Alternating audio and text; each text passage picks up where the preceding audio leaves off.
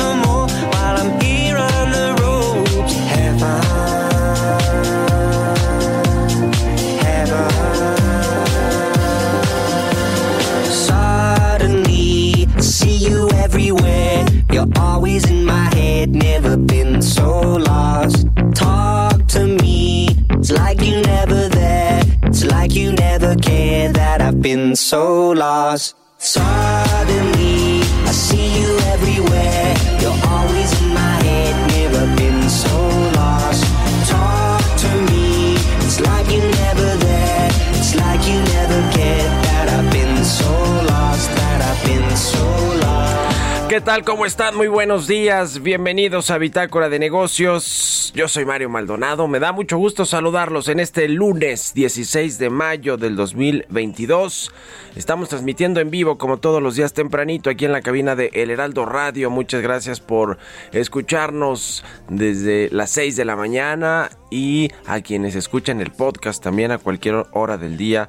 Un saludo un saludo y comenzamos este lunes, como todos los días, con un poquito de música antes de entrarle a la información. Esta semana vamos a estar escuchando canciones de las bandas que se van a presentar en el Corona Capital de Guadalajara, Jalisco, el próximo fin de semana, 21 y 22 de mayo. Esta que estamos escuchando es una canción de Jake Bach, se llama Lost.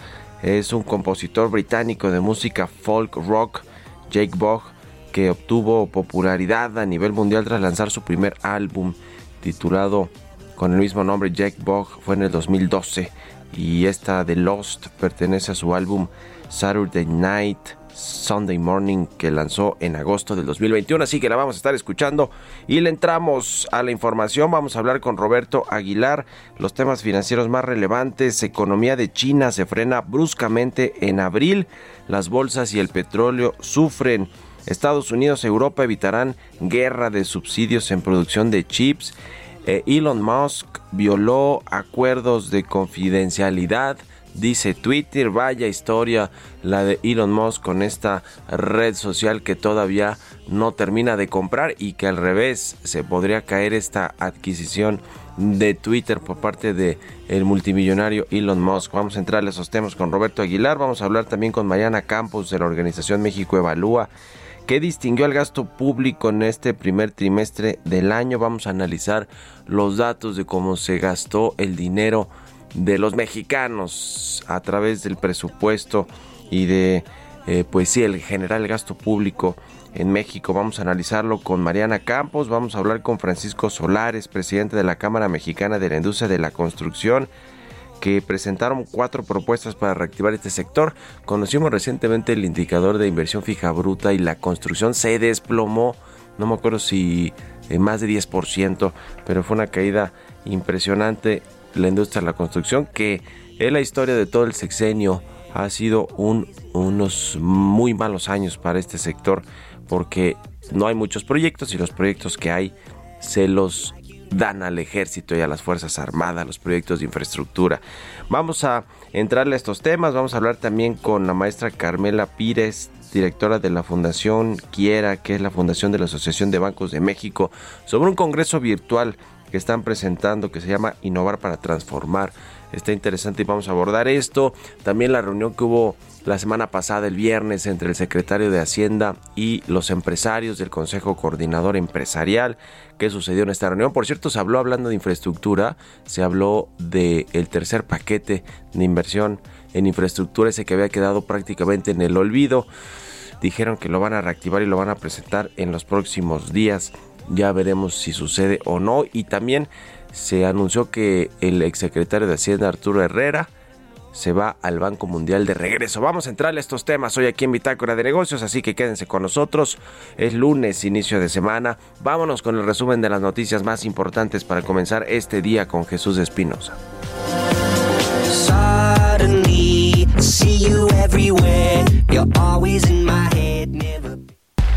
El resumen. Durante su participación en la reunión del Consejo Nacional del Consejo Coordinador Empresarial, Rogelio Ramírez de la O, secretario de Hacienda, reveló que está listo ya el tercer paquete de proyectos de inversión en infraestructura, por lo que solo falta el anuncio oficial por parte del gobierno federal. La Asociación de Bancos de México, que forma parte del Consejo Coordinador Empresarial, ha manifestado en reiteradas ocasiones que se tienen disponibles alrededor de 1.4 billones de pesos para apoyar la recuperación económica y financiar todos los proyectos que demuestren ser rentables y viables. Arturo Herrera, exsecretario de Hacienda de México, se será el nuevo director global de gobierno del Banco Mundial, mientras que Luis Felipe López Calva, exdirector del Programa de Naciones Unidas para el Desarrollo de América Latina y el Caribe, tomará el cargo de director global de pobreza y equidad dentro del organismo, noticia que fue confirmada por el integrante de la Junta de Gobierno del Banco de México, Gerardo Esquivel. Luego de una reunión con Hacienda, el Consejo Coordinador Empresarial aseguró que la economía de las familias mexicanas está siendo mermada por la inflación, la cual está en un nivel no visto desde hace más de dos décadas por las presiones geopolíticas de Y Ucrania y un brote de COVID-19 en China.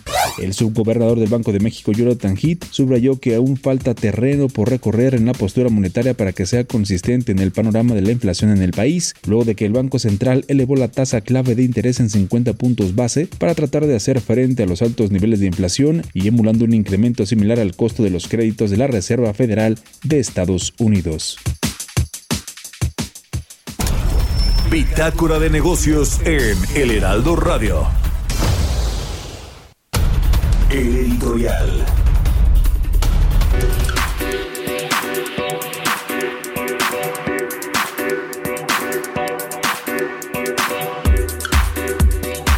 Pues resulta que Arturo Herrera ya reapareció después de que lo bajaron de esta candidatura para ser el gobernador del Banco de México. Lo bajó el presidente López Obrador después de que había anunciado que sería él su propuesta para encabezar el Banco Central como el nuevo gobernador, sustituyendo a Alejandro Díaz de León. Bueno, lo dijo mucho tiempo antes de que sucediera porque salió Herrera cinco meses antes de que se renovara la gubernatura del Banco de México y pues el presidente del observador dijo que iba a ser él, que lo iba a proponer y se cayó de último momento y ahora la historia la sabemos, es Victoria Rodríguez, la gobernadora que eligió el presidente del observador o la propuesta que eligió el presidente del observador para ser gobernadora del Banco Central.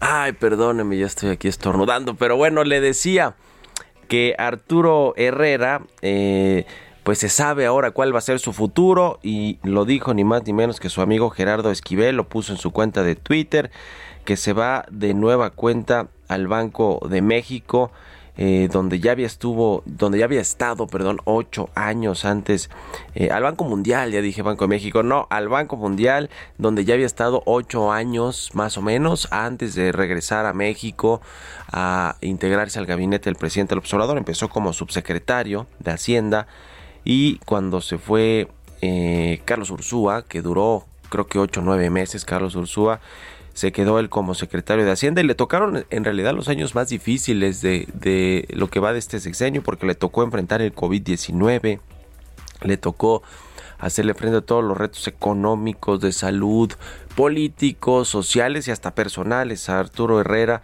y después de que regresó o la, la, intención del presidente del observador de poner a Rogelio Ramírez de Lau, que fue su primera, primera carta antes incluso que Carlos Ursúa, pero no se la aceptó. Después terminó aceptándole el trabajo, regresa Rogelio Ramírez de la O a México a tomar las riendas de la Secretaría de, Hacienda, sale Arturo Herrera y el presidente López Obrador dice que lo va a proponer para ser gobernador de Banco de México, lo cual nunca sucedió. O sea, nunca sucedió que fuera el gobernador porque lo terminó bajando de último minuto. Eh, fue un mal sabor de boca para Arturo Herrera. Eh, no dio entrevistas con respecto a lo que sucedió. La realidad fue que otorgó partidas presupuestarias para gobiernos estatales que ya iban de salida, algunos donde hubo elecciones, donde hubo elecciones de gobernadores. Y cuando llegan los nuevos gobernadores de Morena, pues resulta que le reclaman al presidente López Obrador que les dejaron sin presupuesto por lo menos un año porque a Arturo Herrera se le ocurrió pues eh, darles este presupuesto por adelantado a los gobernadores de oposición salientes y ya sabe pues el presidente López Obrador que desayuna, come y cena política pues le, le causó eh, pues enojo este asunto y bajó a Arturo Herrera que ahora se regresa a Washington donde vivió le decía casi ocho años y en Estados Unidos más tiempo a ser eh, pues un nuevo funcionario importante de este gobierno, de este organismo multilateral, el Banco Mundial. Así que hasta ahí la historia de Arturo Herrera, que regresa a Washington. Quizá después vuelva aquí a Hidalgo porque ya ve que lo proponían para ser gobernador de Hidalgo, pero se regresó más bien a lo que le gusta más, a los temas económicos. ¿Ustedes qué opinan? Escríbanme en Twitter, arroba Mario Mal y en la cuenta arroba Heraldo de México. Mario Maldonado en Bitácora de Negocios. ¿Y tú, sabes cuáles son las alternativas al cigarro? En general existen dos grandes grupos, los vapeadores y los calentadores de tabaco. ¿Y cuál es la diferencia entre ambos? Es muy sencillo. Los vapeadores son unos dispositivos que calientan un líquido que puede o no contener nicotina para después convertirlo en un aerosol. Esta alternativa no contiene tabaco. Por otro lado, existen los calentadores como Aicos, que a diferencia de los vaporizadores, utilizan tabaco real. Estos productos calientan el tabaco en vez de quemarlo, entregando el sabor del tabaco sin humo. Al calentar el tabaco en lugar de quemarlo, se elimina el humo, por lo que ICOS produce menos sustancias tóxicas comparado con los cigarros. La mejor opción siempre será dejar de fumar, pero para aquellos que deciden no hacerlo, existen otras alternativas como ICOS. Conoce más en icos.com. Economía y mercados. Aguilar ya está aquí en la cabina del Heraldo Radio. bienvenido, mi querido Robert. Buenos días. ¿Cómo estás, Mario? Me da mucho gusto saludarte a ti y a todos nuestros amigos. Hoy nos amanecemos con datos sobre la economía de China, pues que en abril se frena bruscamente ya que los confinamientos cobraron un alto precio en el consumo, la producción industrial y el empleo lo que hace temer que la economía se va a contraer en el segundo trimestre y también se avivaron los temores de una recesión mundial. Dos datos nada más para ponernos en contexto, Mario. Fíjate las ventas minoristas en abril se cayeron 11.1% en términos interanuales, casi el doble de lo que se había anticipado, mientras que la producción industrial cayó 2.9%, cuando los analistas habían previsto un ligero aumento. En respuesta a los mercados bursátiles asiáticos y los precios del petróleo caían, los datos de hoy incluso eclipsaron la noticia de que Shanghái se proponía reabrir progresivamente la economía y permitir la reanudación de la vida normal a partir del primero de junio. Obviamente también los mercados europeos a la baja y también los futuros de las bolsas estadounidenses. Y también te comento que la invasión Rusia, rusa de Ucrania y el consiguiente aumento de los precios de la energía y las materias primas van a reducir drásticamente el crecimiento de la zona euro este año y también el próximo, al tiempo que va a impulsar la inflación hasta niveles récord, según pronosticó hoy la Comisión Europea, que de hecho actualizó sus números. Fíjate que recortó la previsión de crecimiento de este año del 4% prevista en, en febrero, poco antes de que comenzara la guerra, al 2.7%.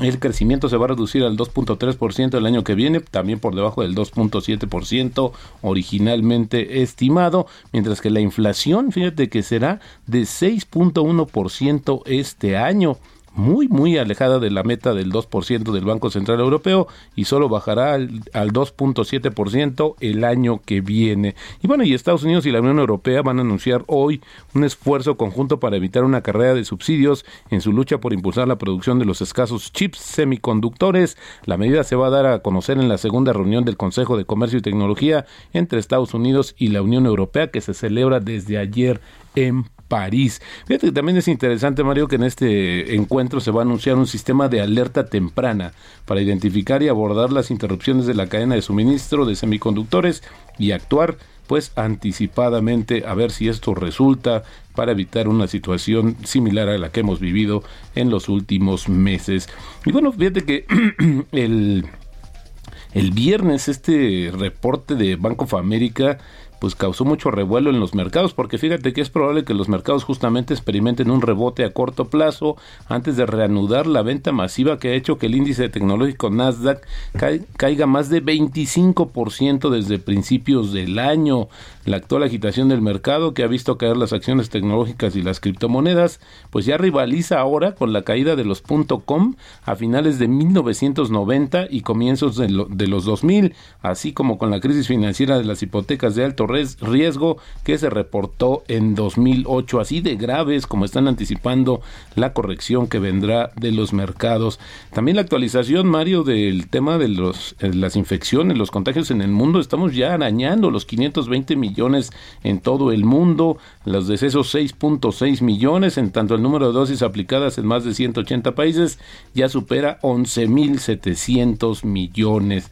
Bueno, interesante porque también estas estimaciones de la agencia Bloomberg anticipan que cuatro meses va a tardar que para que por lo menos el 75% de la población mundial tenga por lo menos una vacuna eh, interesante lo que está sucediendo. También no hay que perderle de vista justamente los procesos de vacunación. Y bueno, también un dato interesante por nuestro vecino comercial. Fíjate que la elevada inflación y la, el alza de tasas provocaron que la confianza de los consumidores estadounidenses se hundiera a principios de mayo a su nivel más bajo en 11 años y elevaron las expectativas de ventas minoristas de abril que van a darse mañana, que van a ser débiles. Interesante porque fíjate que de acuerdo con esta medición que hace la Universidad de Michigan, el viernes dijo que su índice de confianza del consumidor alcanzó un nivel de 59.1 puntos en mayo, una cifra inferior a lo esperado por los analistas, porque bueno, los analistas estimaban, de acuerdo con un sondeo de Reuters, 64 puntos y bueno, sí, fue una caída importante. Y bueno, siguiendo con esta telenovela de Twitter, te comento que Elon Musk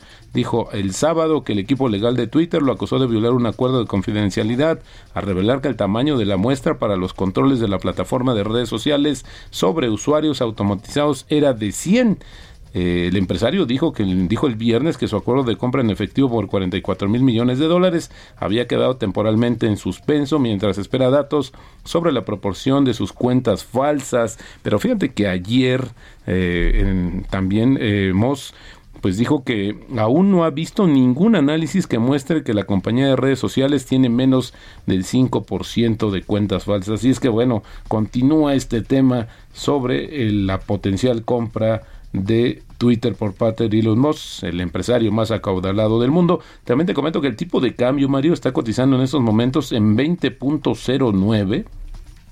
Con esto tenemos una apreciación mensual de 1.5% y anual cercana al 2%. Y la frase del día de hoy, a la larga no es solo la cantidad de dinero que ganes lo que va a determinar tu prosperidad futura, es la cantidad de ese dinero que pones a trabajar ahorrándolo y también invirtiéndolo. Esto lo dijo en su momento Peter Lynch. Buenísimo, mi querido Robert. ¿Qué te pareció lo de Arturo Herrera que anunció Gerardo Esquivel el, el viernes? Se va de nueva cuenta el Banco Mundial, se va a integrar como director general de gobierno. Por cierto, hoy el financiero, hablando de Arturo Herrera, trae una breve entrevista, no sé si fue una de estas banqueteras con Arturo Herrera, donde habla eh, que los aumentos de, en la tasa de interés por parte del Banco de México no van a frenar la inflación. Eso dice Arturo Herrera. ¿Qué te pareció? Bueno, fíjate que se suma también a una serie de, de análisis que se dieron a conocer justamente el viernes, uno de Citibanamex, donde, bueno, pues al final del día también está dudando de la efectividad de, plan, el plan que presentó el gobierno federal de cara al anuncio o al tono en el comunicado que dio el Banco de México. Incluso el propio banco, pensaría yo, el propio Banco Central también tiene como sus dudas sobre qué efectos va a tener, cuándo los va a tener y qué tan profundos podrían ser. Pensaría que no van a ser en línea o bueno, pues no se, no se espera como el, el presidente lo había o lo quiere, ¿no? Que se, se baje la inflación de manera automática prácticamente. Bueno, creo que va a haber todavía muchas dudas y todavía muchas presiones inflacionarias para lo que resta del año. Pues así las cosas, dice Arturo Herrera, que no va a disminuir porque se trata eh, de este incremento de tasas, tiene un efecto específico, disminuir la demanda agregada, básicamente porque encarece el crédito y por, y por lo tanto se reduce la inversión y que bueno, pues no va a tener un efecto realmente en los precios por ejemplo los de la canasta básica y algunos otros más que los energéticos, los agropecuarios. En fin, ya lo estaremos viendo. Gracias Robert, nos vemos al rato en la televisión. Al contrario, Mario, muy buenos días. Roberto AH en Twitter, nos vamos a la pausa, regresamos. Continuamos en un momento con la información más relevante del mundo financiero en Bitácora de Negocios con Mario Maldonado. Regresamos. Estamos de vuelta en Bitácora de Negocios con Mario Maldonado. Suddenly, see you everywhere. You're always in my head, never been so lost. Talk to me, it's like you never there. It's like you never cared that I've been so lost. Suddenly, I see you everywhere. You're always in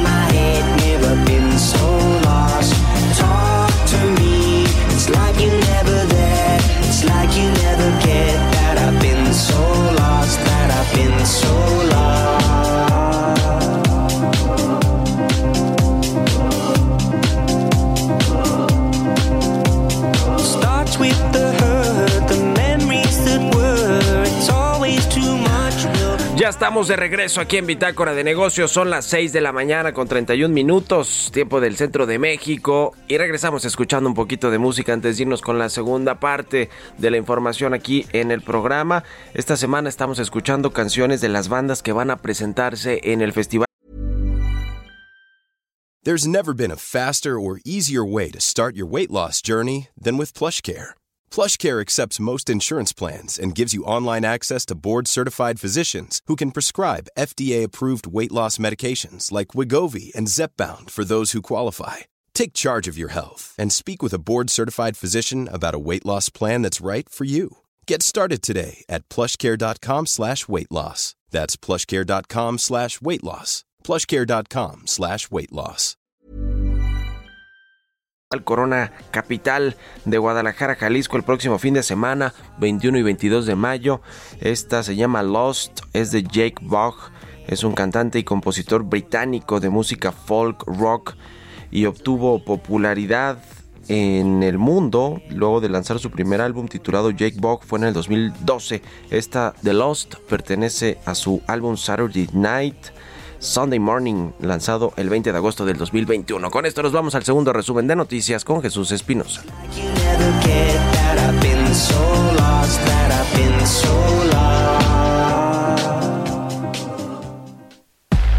El resumen. De acuerdo con la encuesta mensual del Comité Nacional de Estudios Económicos del Instituto Mexicano de Ejecutivos de Finanzas, la perspectiva más pesimista para la inflación es que podría cerrar el año en 8%, con un crecimiento de la economía de solo 1%. Víctor Villalobos Arámbula, secretario de Agricultura y Desarrollo Rural, señaló que México es referente mundial en producción de agroalimentos al garantizar el abasto interno y mantener sus exportaciones de productos sanos y seguros a 191 países, a pesar del fortalecimiento de las plagas y enfermedades derivadas del cambio climático.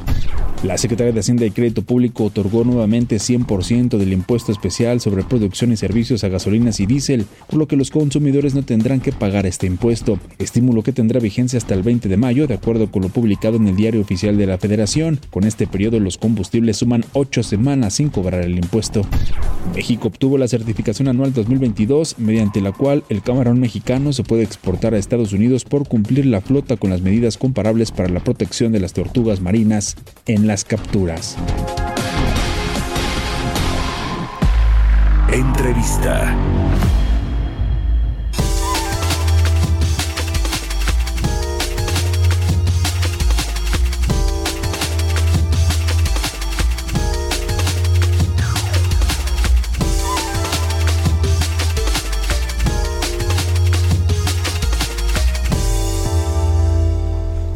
Y bien, ya le comentaba al inicio del programa, vamos a platicar con el ingeniero Francisco Solares, él es presidente de la Cámara Mexicana de la Industria de la Construcción. Muchos temas que, que platicar. ¿Cómo estás, Francisco? Muy buenos días.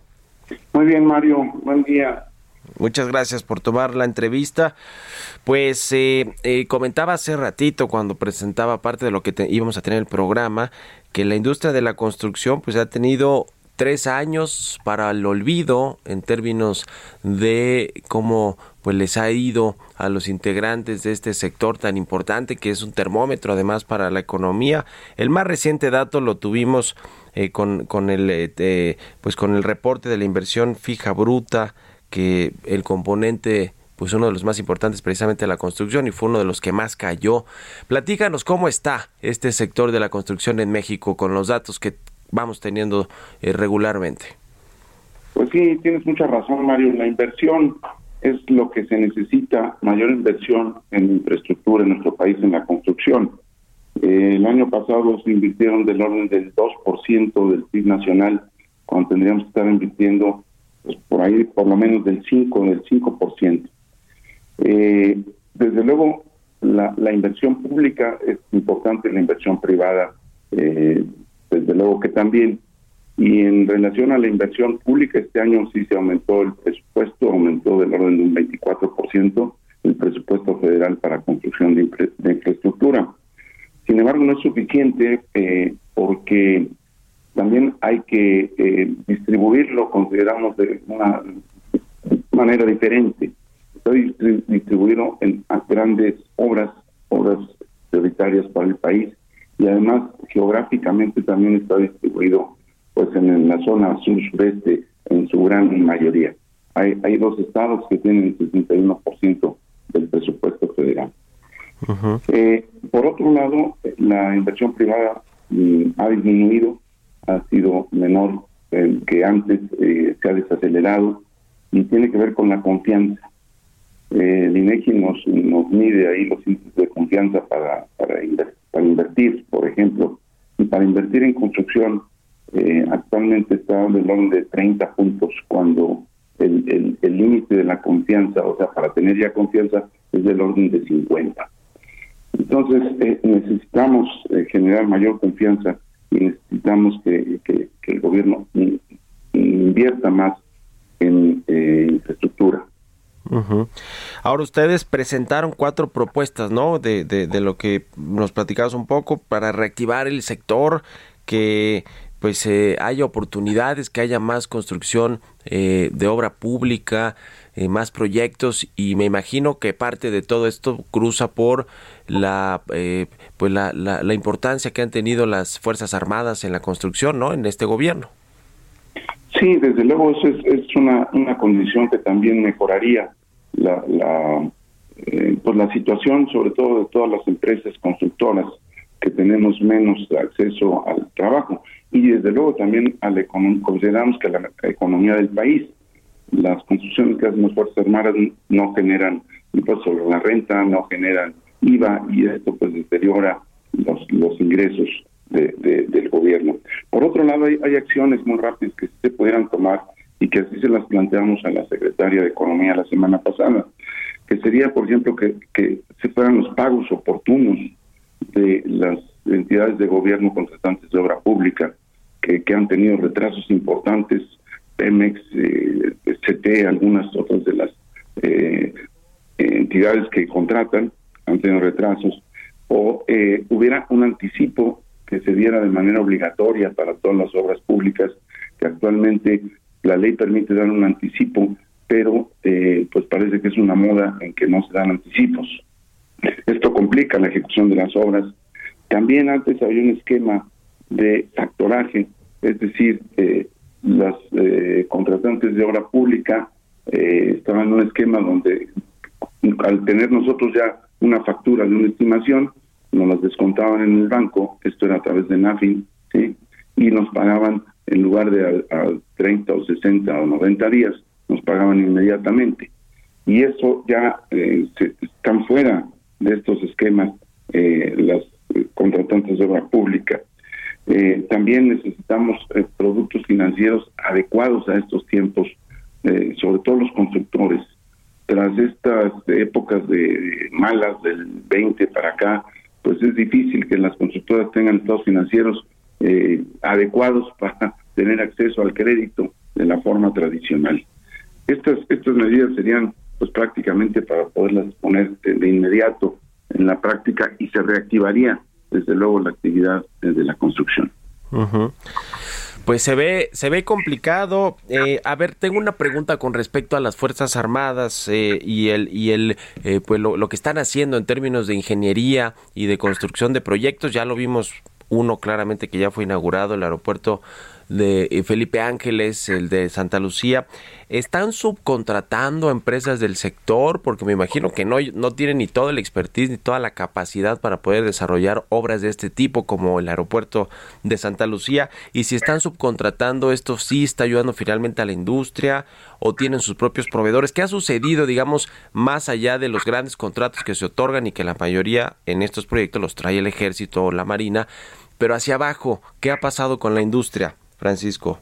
Pues mira, el ejército no contrata empresas, en principio, salvo a empresas muy especializadas. Ellos contratan eh, pues al personal, a toda la mano de obra y a todo el personal técnico y administrativo y compran directamente a los proveedores de los insumos para la construcción, es decir, al cemento, las concreteras. Entonces, eh, pues es, es la constructora más grande que hay actualmente en el país. Sí. En algún momento dado, el año pasado, por ejemplo, en el aeropuerto tenían 25 mil civiles contratados, desde ingenieros, arquitectos, abogados, administradores, hasta albañiles, soldadores, peones, todo, todo toda la, cadena eh, laboral de una empresa constructora. La Marina, la Marina es diferente, la Marina sí contrata empresas para desarrollar sus eh, los proyectos que están a su cargo. Ok, ok, pues ya, ya lo veo. Ahora está, esta, eh, se hizo una reunión la semana pasada del Consejo Coordinador Empresarial, estuvo el secretario de Hacienda, Rogelio Ramírez de la O, se habló de este tercer paquete de inversión en infraestructura que había quedado en el tintero, prácticamente olvidado, y ahora se retomó, pero también va a retomar algunos de los proyectos que ya estaban incluidos en el, en el primer, primero y segundo paquetes, ¿no? Los que se anunciaron ya hace varios meses. Eh, ¿qué, qué, va a pasar con esto? ¿Va a ayudar a la industria? Se habla de que son muchos que tienen que ver con este proyecto, el cuarto de los grandototes del presidente López Obrador, el corredor transísmico y todo lo que se va a hacer alrededor de esta zona del Istmo de Tehuantepec eh, va a ayudarles a recuperar, a tomar un poco de aire esto, este tercer paquete de infraestructura o no?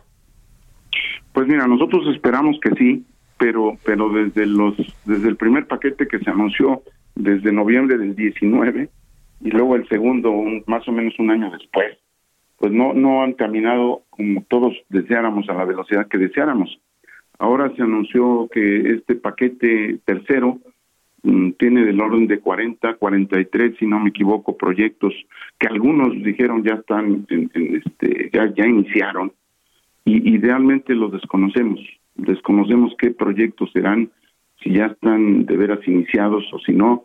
Eh, dijeron también eh, Carlos Lerma, que es el encargado de esto por parte de la Secretaría de Hacienda, que eh, dentro de estos eh, paquetes que eran de orden de 300 mil millones de pesos, pero realmente los desconocemos y, y que los dos primeros habían tenido eh, no la velocidad que deseáramos por problemas de tenencia de la tierra, es derecho, es decir, derecho de vía y, y también problemas de manifestaciones de impacto ambiental. Es decir, que los proyectos no estaban al 100% como para hacer ya un proyecto ejecutivo. Entonces, desconocemos realmente qué vaya a suceder. Yo creo que será bueno. Ahora, hay otras buenas noticias también. La semana pasada, el presidente de la República anunció inversiones en dos estados de, que ya no son del sureste, son en Nuevo León y en, Jalisco.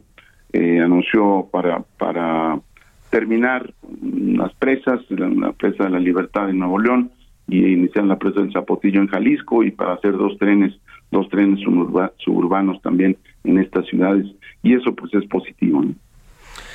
Pues sí, ojalá que realmente le ayude al sector de la construcción y a toda la cadena que eh, pues involucra este sector tan importante para México, para la economía nacional.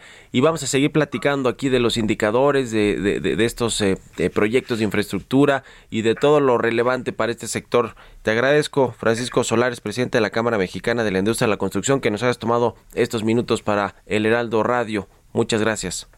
Al contrario, Mario, a tus órdenes. Muy buen día para ti y todo tu auditorio. Igualmente, buenos días. Es con 44, vamos a otra cosa. Mario Maldonado en Bitácora de Negocios.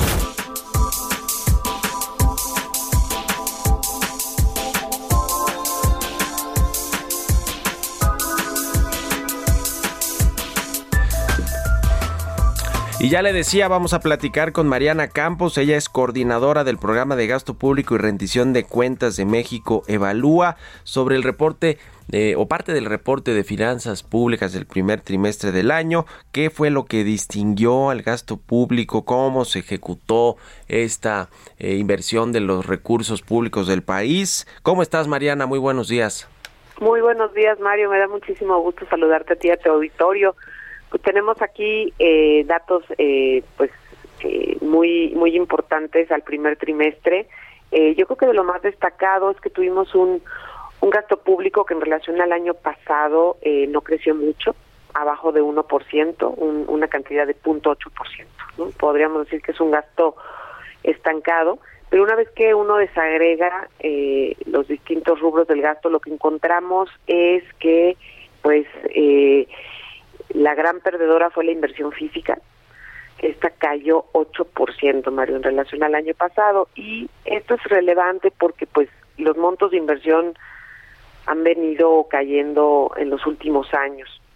Entonces, para que el auditorio se dé una idea, el año donde tuvimos, eh, por ejemplo, comparamos los periodos de enero a marzo, ¿no? De los distintos años, y encontramos que de un enero a marzo es el periodo con menor inversión en una década de inversión pública. Eh, el máximo de esta inversión eh, de un enero a marzo lo encontramos en el año 2015, cuando la inversión fue de 279 mil millones de pesos, pero si nos vamos a este año, pues solamente fue de 152 mil.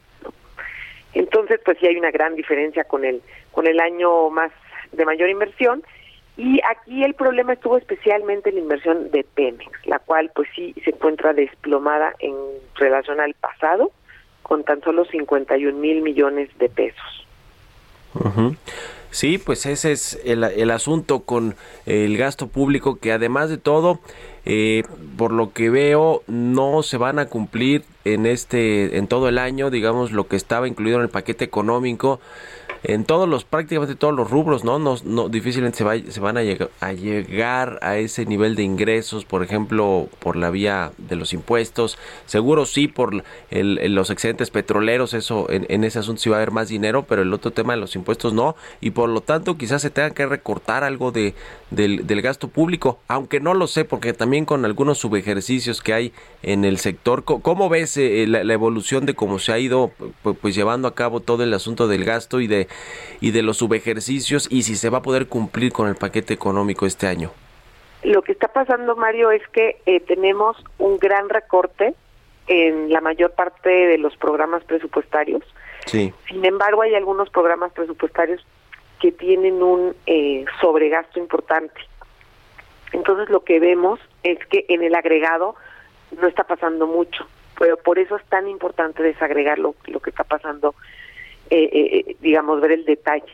Y estos gastos que están eh, sobreejerciendo, que están sobreejerciendo el gobierno, en primer lugar ha sido el gasto de la Secretaría de Energía porque le está enviando más transferencias apenas de las presupuestadas y por el otro lado fueron los programas sociales que se sobreejercieron por la Secretaría del Bienestar, especialmente el programa de los adultos mayores. Entonces, esto yo creo que es muy interesante porque nos dice que, eh, pues tú sabes, estuvimos con la revocación de mandato eh, recientemente y pues es un año electoral, tenemos eh, elecciones en eh, distintas gobernaturas próximamente y se ve que pues el gobierno con los pocos recursos, porque sí, en efecto está muy golpeada la, la recaudación tributaria y el ingreso en el agregado, aunque creció un poquito, pues la verdad está muy estancado. Entonces se ve que el gobierno privilegió eh, pues el gasto de esos programas clientelares y sacrificó la inversión. Pues qué cosa, efectivamente lo que nos hace falta es inversión pública y sobre todo inversión privada, pero la inversión pública es también detonante de la inversión privada y parece que al gobierno lo que le, le, le interesa más en realidad es que pues los programas sociales no se descuiden y que pues muchos de ellos son además electorales, ¿no? Como como como ya lo vemos, vienen elecciones ahora en unas semanas en seis estados de la República para elegir a gobernador, gobernadora, y pues allí veremos si surtió efecto o no este, este, esta ejecución del gasto público. Ya lo estaremos platicando y te agradezco como siempre estos, estos minutos, eh, Mariana, para Bitácora de Negocios. Con mucho gusto, Mario. Saludos. Que estés muy bien. Es Mariana Campos, coordinadora del programa de gasto público y rendición de cuentas de México Evalúa. Vámonos con las historias empresariales. Historias empresariales.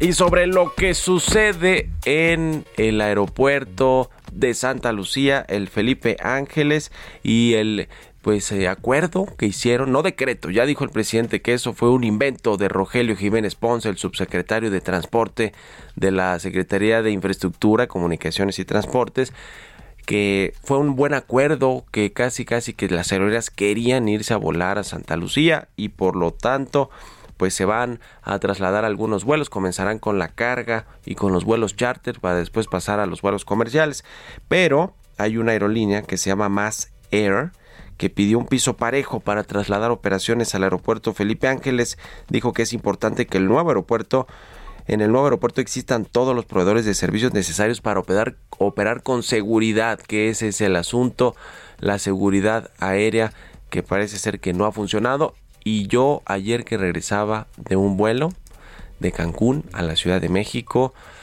Pues resultó que me pasó lo que hemos reportado aquí, lo que han reportado todos, cuando estaba aproximándose el avión de Volaris a la pista a una de las pistas del aeropuerto capitalino, pues resultó que de último minuto tuvo que levantar el vuelo de nueva cuenta para irse a dar una vuelta por el Valle de México y regresar otra vez a poder eh, pues aterrizar.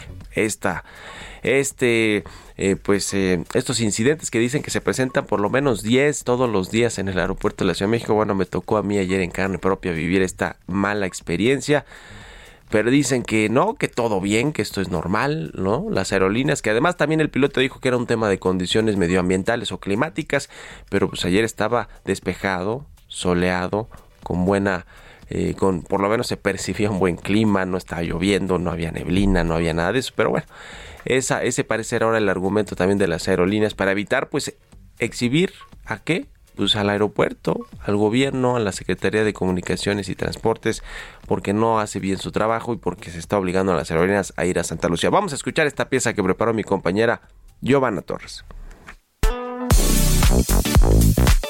Aeropuertos Más de Carga SADCB es una compañía mexicana con sede en la Ciudad de México, anteriormente propiedad de LATAM Airlines Group, después de su separación el 1 de diciembre del 2018. Opera servicios regulares de carga en México y en los Estados Unidos. Su base principal está en el Aeropuerto Internacional de la Ciudad de México, con centros de distribución en el Aeropuerto Internacional de Los Ángeles y en el Aeropuerto Internacional de Miami. Recientemente, la aerolínea pidió un piso parejo para el traslado exitoso y seguro de las operaciones de carga del Aeropuerto Internacional de la Ciudad de México al Aeropuerto Internacional Felipe Ángeles. Luis Sierra, CEO de Mass Air, señaló que un traslado o una nueva operación carguera a cualquier otro aeropuerto que el actual solo funciona si es equitativo, mientras que el presidente de la Asociación Nacional de Importadores y Exportadores de la República Mexicana, José Gerardo Tajonar Castro, consideró como una gran aportación dicha medida, ya que permitirá al país desarrollarse como una plataforma logística.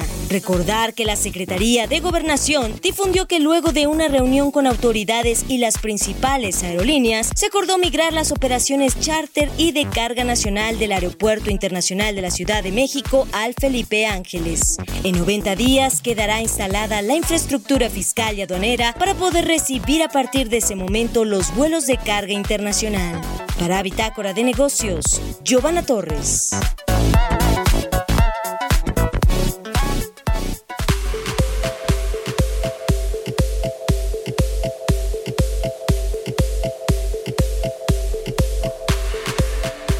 Bueno, pues ya casi nos despedimos. Este fin de semana fue el día del maestro o del profesor o de la profesora y la maestra y la secretaria de Educación, Delfina Gómez, que no había salido ya mucho después de que se reveló todo este asunto de los presuntos moches de cuando era alcaldesa de Texcoco, en fin. Pero bueno, lo que sí son buenas noticias para los maestros es que se aprobó un aumento salarial de 7.5% para los docentes del país. Se van a negociar también hay un tema de pensiones. Toda la información la trae hoy el Heraldo de México en su versión impresa y en el sitio web, así que échale un ojo. Y con esto nos despedimos. Gracias por habernos acompañado este lunes aquí en Bitácora de Negocios. Se quedan en estas frecuencias con Sergio Sarmiento y Lupita Juárez. Nosotros nos vamos a la televisión, a las noticias de la mañana del Heraldo Televisión y nos escuchamos aquí mañana tempranito a las 6 muy buenos días.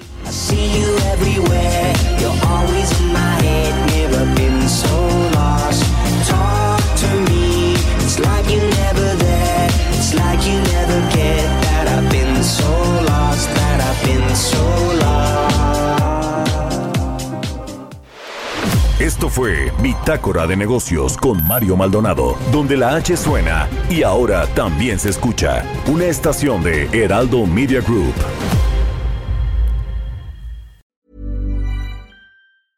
Normally, being a little extra might be a bit much, but not when it comes to healthcare. That's why United Healthcare's Health Protector Guard fixed indemnity insurance plans, underwritten by Golden Rule Insurance Company, supplement your primary plan so you manage out of pocket costs. Learn more at uh1.com.